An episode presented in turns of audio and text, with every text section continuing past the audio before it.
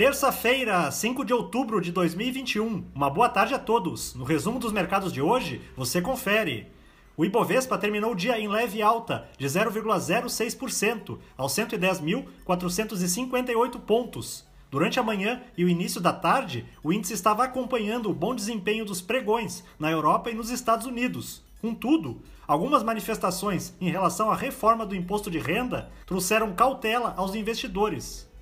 Na ponta positiva, as ações da PetroRio, em alta de 0,81%, seguiram o avanço dos preços internacionais do petróleo, que ganharam tração após a OPEP+, decidir manter sua política atual de produção, mesmo em meio ao aumento da demanda pela commodity.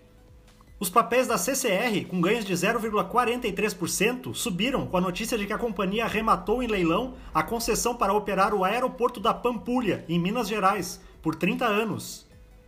Na ponta negativa, as ações da CVC, em baixa de 5,90%, seguiram recuando pelo segundo dia consecutivo, depois que a empresa confirmou que sofreu um ataque cibernético no sábado. A sua central de atendimento aos clientes continua fora do ar.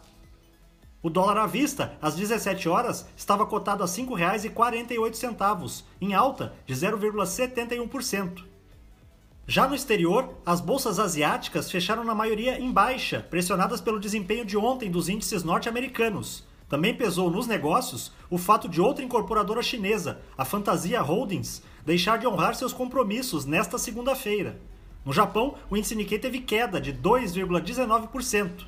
Na China, o índice Xangai Composto não operou por conta do feriado da Semana Dourada, que vai até 7 de outubro.